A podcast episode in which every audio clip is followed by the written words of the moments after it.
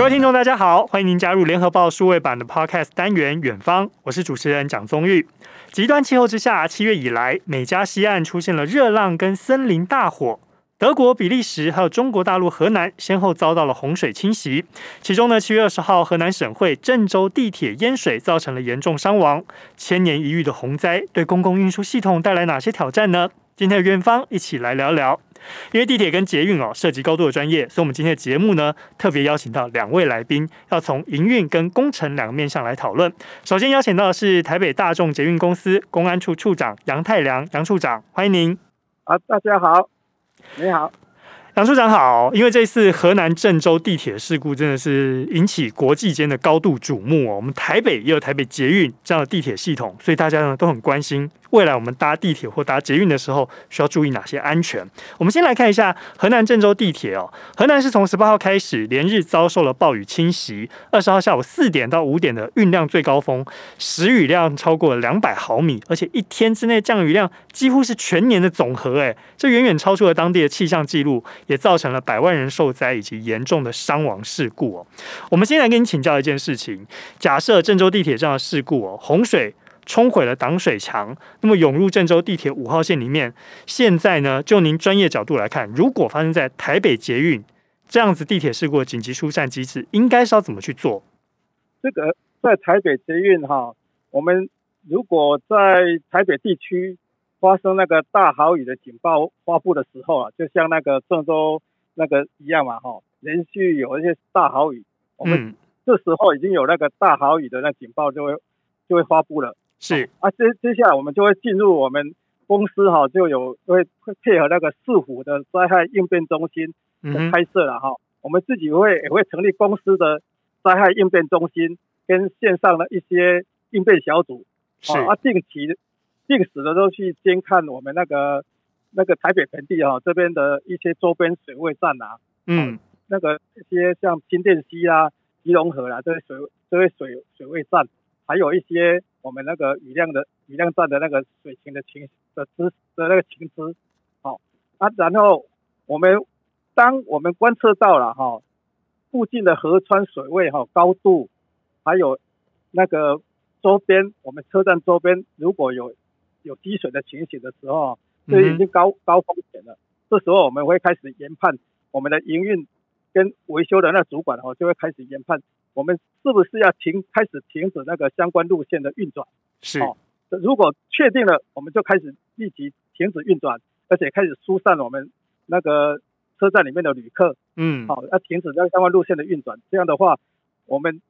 就会比较安全一点，不会说因为当大水来了来不及的反应。所以说这些讯息呢，我们会停止那个营运的讯息，我们会利用我们运转的讯息哦，赶快。那个发布出去，让所有的旅客知道，我们已经开始要停止运转了。外面的旅客不要进来，这些旅客赶快离开。好，那我们的接下来我们那个要停止运转之后，因为我们也怕水跑进来，所以说我们会对我们那个系统里面的那个电联车呢，因为这是我们很重要的财产哦，我们会把它调往比较高架的地方去避难，哦避躲避了哈，避免说在隧道里面被水淹掉淹淹到了哈，而且会。比较高地势高的那个机场，或者是我们高架段去去那个所谓的那个调到那边去，那个所谓的呃，另外到那边去去避免说被被水淹了，就像那个新干线啊，或者是像一些一些一些地方哈、哦，那水淹来了，要把我们的那个电联车都淹掉了哈。嗯哼。啊，接下来我们疏散完之后，我们还就会把我们的车站呢。那个外面的场站的那个防洪门啊，或机场的防洪设施啊，还有我们车站里面的防水挡板啊，或者隧道里面的防水隔舱啊，这是我们三道防线呢，我们就全部把它把它那个立即启动。嗯，就是说我们有三道防洪的措施，那我们启动之后呢，可能没有办法完全阻隔所有的洪水，但是呢，至少能够让洪水进来影响的程度能够降低，这样子。呃没有错，好，我们有三道那个红线这样的的的阻挡方式。处长，我们刚刚看到就是河南郑州这次的地铁呢，部分乘客上传的影片，真的让人家看到当时车厢的状况非常的紧急啊。当然说事后来看，这个死伤事故让人相当遗憾，但当时这个画面看起来有些水已经淹到他的胸部甚至肩膀，那车厢外面水位更高，看起来真的很吓人。是不是面临洪水的时候，郑州地铁他们当时的疏散机制已经失灵了呢？您的研判？这个看起来确实啊，这这如果在我们北捷是不可思议的情形了哈，因为我们在那个或那个有有紧急事，像那个刚才有那个大豪雨啦，或者是台风来啦，或者是有事故状况的时候啊，我们会那个行控中心一定会监视那个现场的状况，是，而且我们还会成立那个灾害应变中心，是有两道的那个应变的方应灾害应变跟那个的情况中心调度哈，两道黄线在在监视这整个系统的一些营运状况，还有外面的状况哈，周边淹水的状况啦，行车的运运转的状况啦，所以说只要发生地发生有那个异常的状况，我们当然就立即动员我们的抢救抢修的那个人员呐，就会到现场去直接去应变处理。所以说我们想不到说会有这样的一个一个类似。让他们在那边困在那里，而且困了好像好久的时间了哈。嗯哼。这个这个如果在在我们这边哈，在台北，我们在我们那个应变的机制哈，我们那紧急应变机制不会造成不会发生这样的一个一个情形出现。好，不过郑州当时的情况哦，是因为时雨量超过了两百毫米，而且呢，正好是当天傍晚六点，也就是说。下午四点开始，这个下大雨，一直到六点，这可能正是运量高峰的时间，大家可能要下班啊，回家干嘛？但是它到六点的时候是已经全线停止营运了。但是我们发现，就是部分列车卡在途中，就是您刚刚说的这情况。那么以地铁的安全设计来看哦，洪水的预警系统要怎么去运作，才能够达到说我能够快速有效的去疏散这些乘客，避免说这个水来的又快又急，大家马上就被淹在水里面呢？这个在我们。地铁里面哈，就是尤其是在那地下段的隧道隧道里面呐哈，是。然后我们在隧道里面都有设置那个那个为了为了怕在积水啦，所以说我们隧道里面有都有设置那个集水坑，会将隧道里面的那个水哈积水啦或者渗漏水啦，它把它集集中起来，把它排出去到地面上去了哈。嗯哼。但是如果那个集水坑啊，隧道里面的集水坑突然之间。那个水位突然就暴增了哈，嗯哼，就是表示说有大大大水跑进来了，是。那这时候我们就会发出一个所谓的高高水位的警报，那我们的行控中心呢，大概就会接收到那个警报啊，就知道这个路段哦已经有积水了。那这个时候我们的控制中心啊会调度我们的列车哦，就不要再进去这个路段了，嗯，那这样的话就会避免那个电联车。受困在那个车站的站间呐，哈，是就在车站里面，就赶快把他那个让旅客在车站就疏散掉了。是这样的话，就不会有那个列车跑到站间里面，又受洪水把它困在那里面，它造成那个一些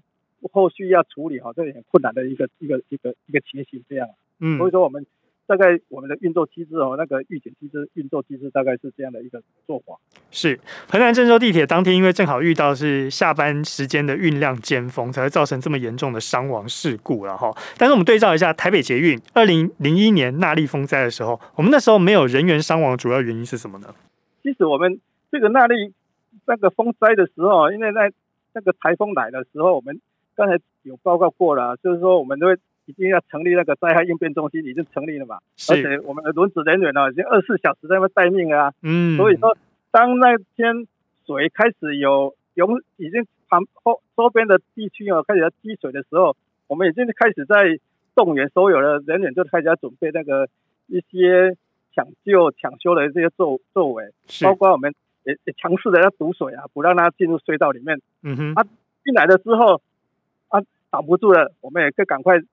把我们的电联车啊，都赶快到那个高高处去啊。所以说那时候我们的财产，我们的电联车，诶诶，几乎都跑，都都离开那个南港机场、南港地区啊，整个路线都把它移移移开了。所以说水进来，我们对我们的财产损害也没有也没有伤啊，也没有伤害到啊。啊，对于那个人员，当然早我们就已经刚才的一些机制啊，就是已经开始关暂停营运，把人员疏散出去，啊，把那个。车站把它关好，啊，外面的就不让他再进来了，啊，里面的人就我们里面的员员工啊，就赶快准备那个相关的一些应变的措措施，好，这样的话就不会有那个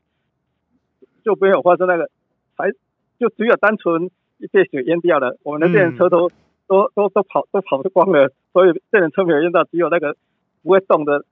设备哈就被水淹掉了。嗯，不过二零零一年纳莉风灾。最关键的一个因素，是因为那时候发生淹水事故的时候是在凌晨的时间啦。大家也很庆幸，就是正好不是在营运的时间。但只是说，我们台北捷运公司的人员当然很辛苦，他必须跟着台风，随时在监测气象的资料，随时了解一下台风的动态，然后做出相关的因应作为，对不对？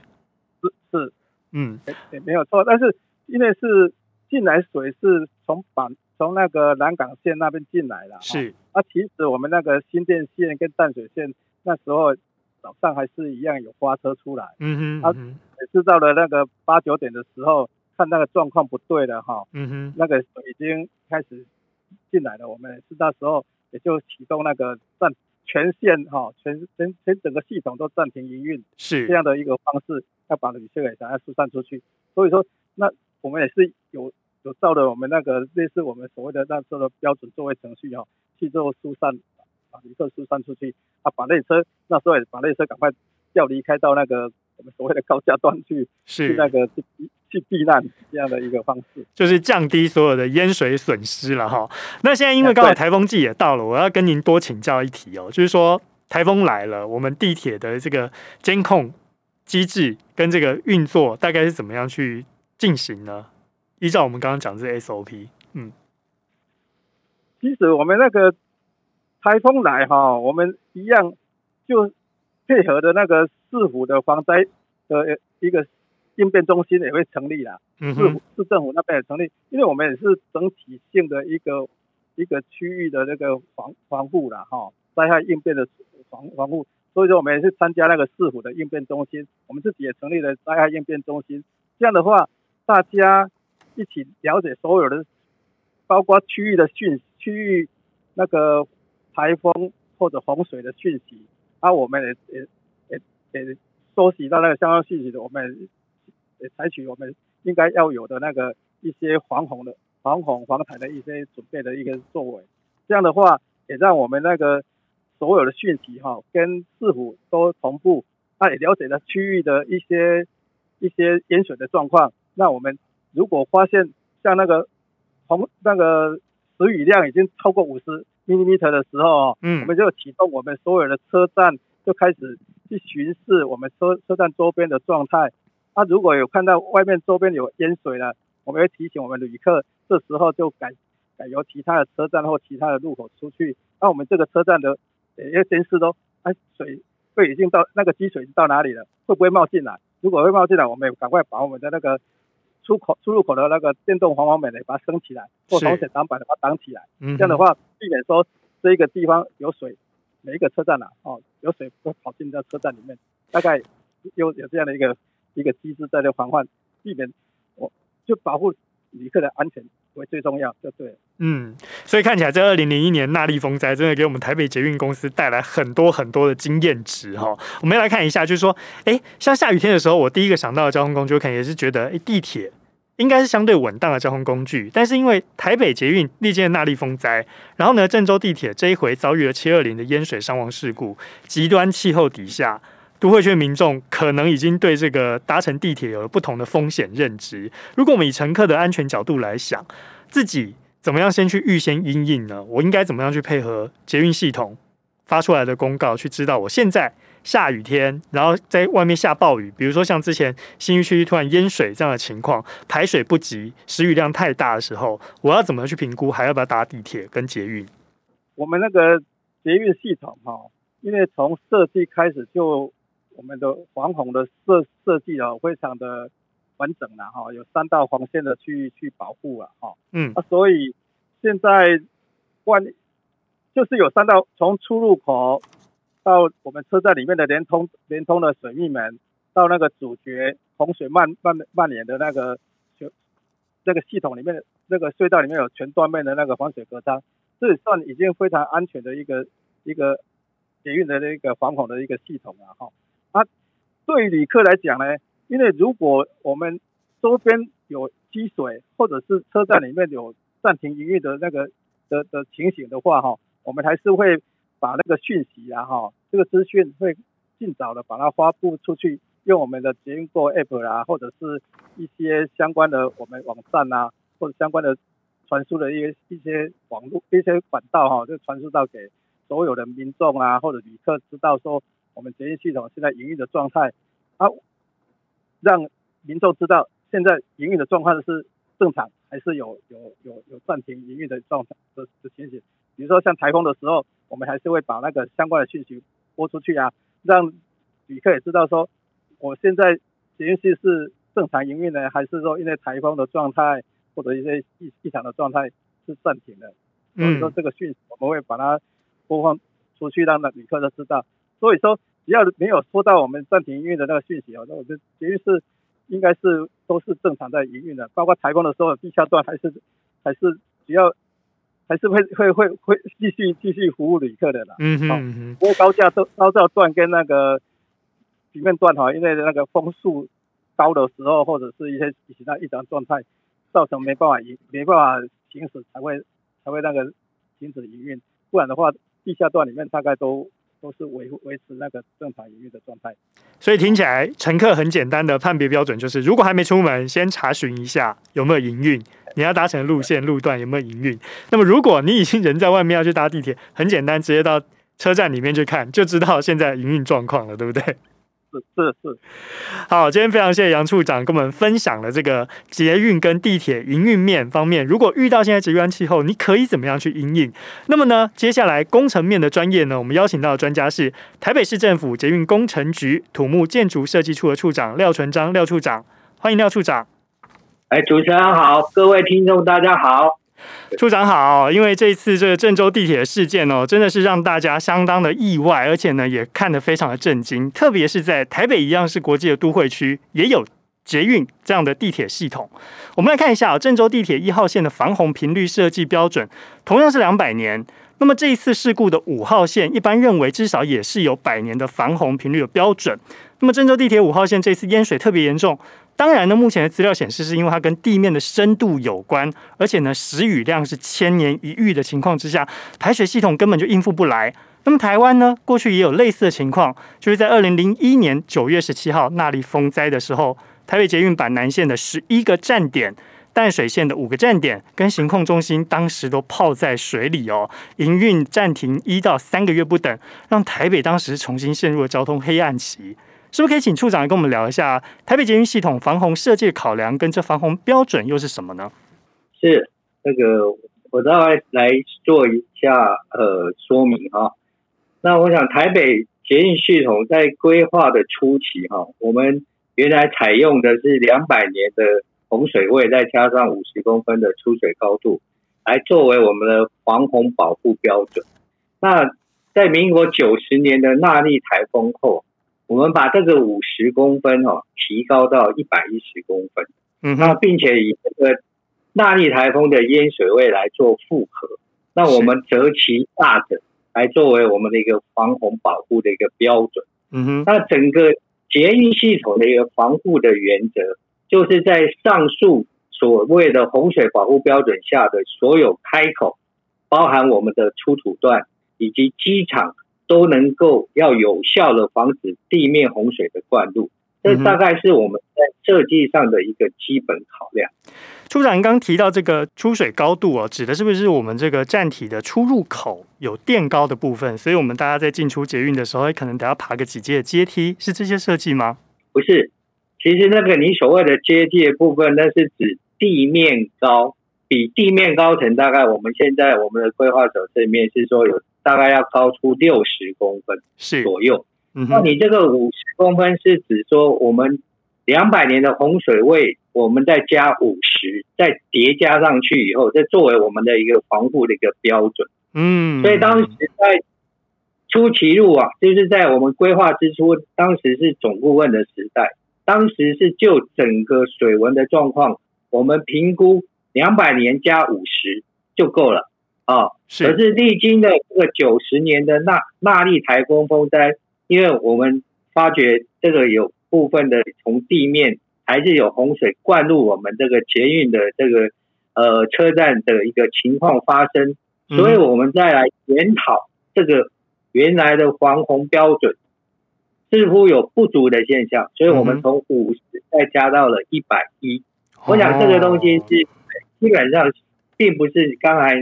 主持人所问的，是说地面那三阶的高度是哦。那那这个东西呃，我我们在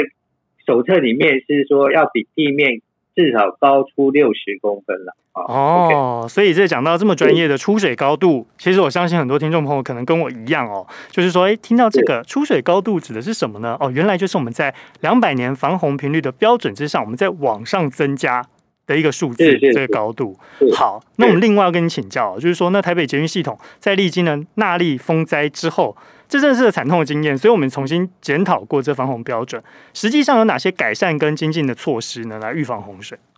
在这个纳莉台风侵袭的时候，哈，主持人刚刚也有说明，哈，造成我们板南线十一个车站、淡水线的五个车站、南港机场已经这个行动中心、行行政大楼等系统遭受严重的损坏。嗯，那除了高架的木栅线外，哈，整条路线几乎停驶。那受影响的旅次平均每日高达七十万人次，嗯哼，哦，所以说在这个惨痛教训之下，那我们后续做了哪些的一个检讨？大概几项，我大概在这边做一下说明哈。是，就刚才第一个跟呃各位听众有报告的部分，就是说我们把这个我们的原来的防洪标准从两百年的洪水位加五十公分，哦，提高到两百年再加一百一十公分的一个防防洪标准。嗯哼，那另外一个就是说，我们在跟捷运系统有连通的人行道、连开大楼以及其他交通设施的地下连通的地方，我们会去帮他设置一个水密门。嗯哼，哦，水密门。那另外一个就是说，在我们机电设备连通的管道以及管道的间隙，我们再去审视它有没有孔洞，那我们就用水密性的材料来做填塞以及封堵。嗯哼，那另另外一个就是说，我们在过河段以及交汇站的部分，我们会设置全全断面的防水隔舱闸门。嗯哼，那这个这个闸门它的功能就是要防止说洪水如果灌到我们捷运车站以后，防止它到处漫流，好，到处漫流。那另外一个就是说，我们也在这个纳莉风灾之后。依据它整个淹水的高度，重新再检视我们各车站的一个防洪设施以及防洪闸门的高度。那有必要的时候，我们就去增设了一些这个所谓的防洪的主角的一个设施啊，是大概是做了这样子的一个呃改善。那基本上我们大概整个呃捷运的一个防护的标准呢，大概就是三道防线。第一道防线就是在出入口的部分哈，我们有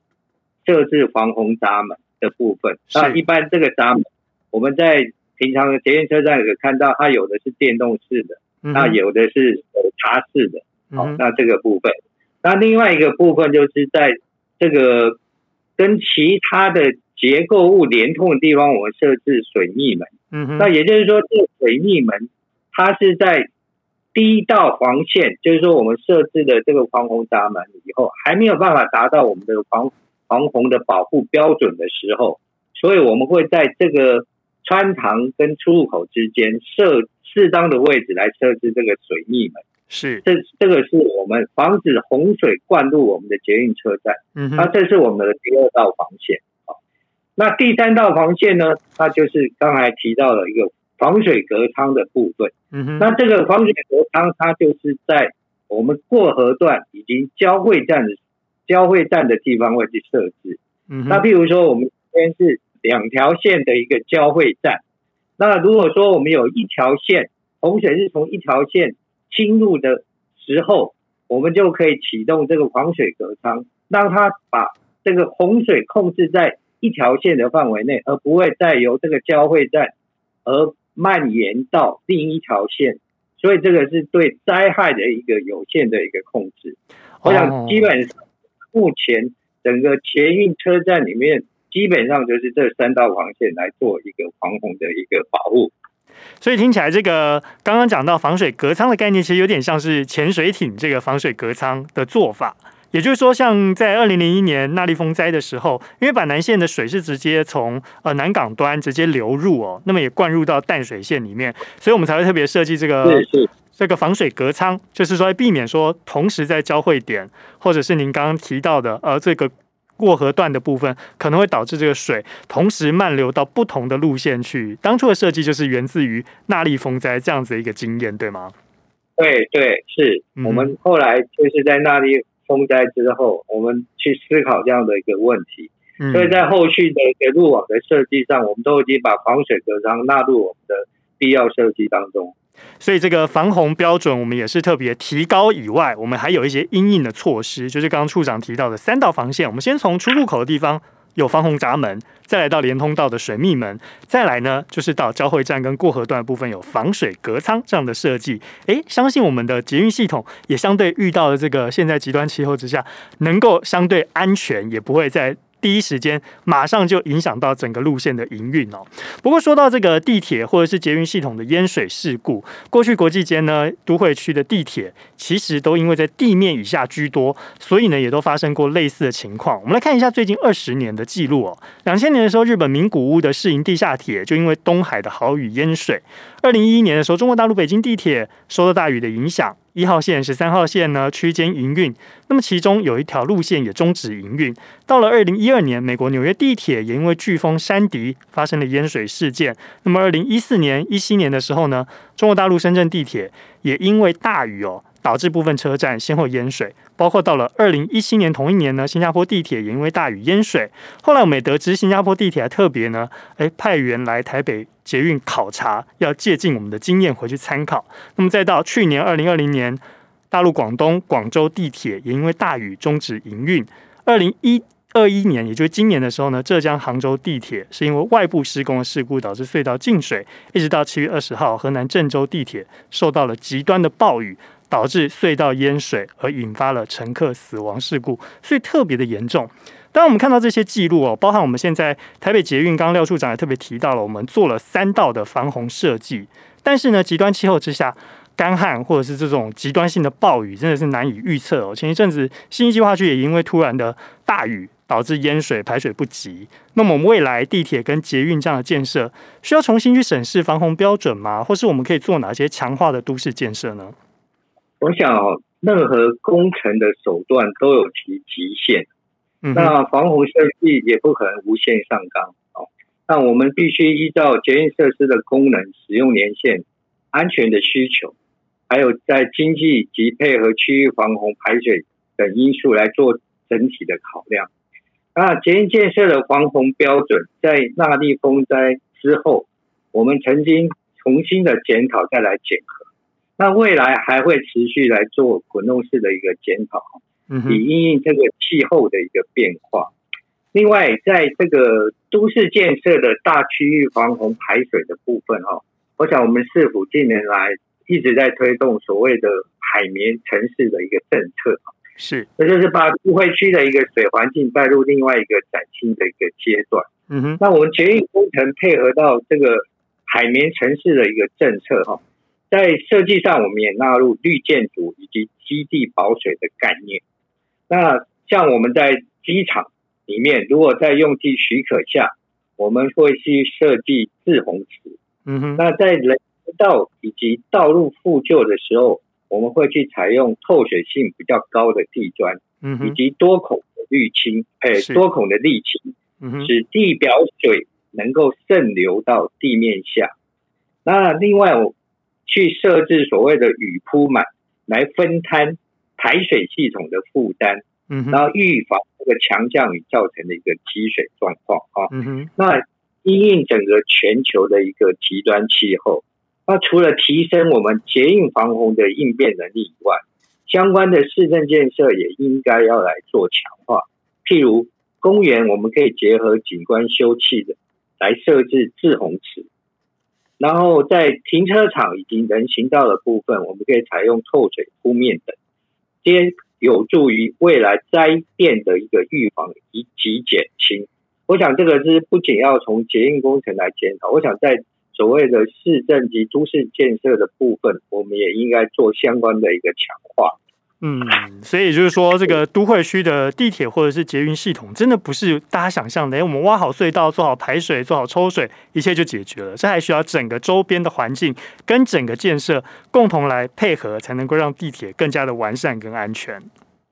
是，嗯哼，今天也非常谢谢台北市捷运工程局土木建筑设计处的处长廖纯章廖处长来跟我们分享了这么多。当然也要谢谢台北捷运公司公安处的处长杨太良杨处长，非常谢谢二位今天来到我们的远方节目当中。那么也谢谢我们的廖处长跟我们的朋友们说声再见喽。好，谢谢主持人，谢谢各位观众，大家再见。